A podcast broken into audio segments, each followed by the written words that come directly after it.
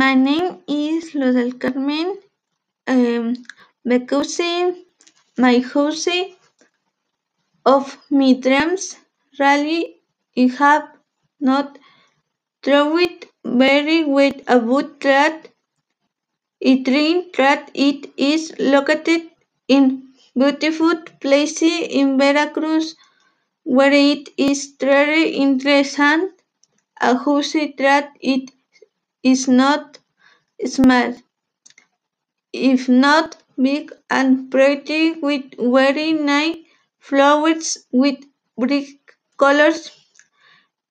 I imagined so many beautiful things for my house, but in the future it will be.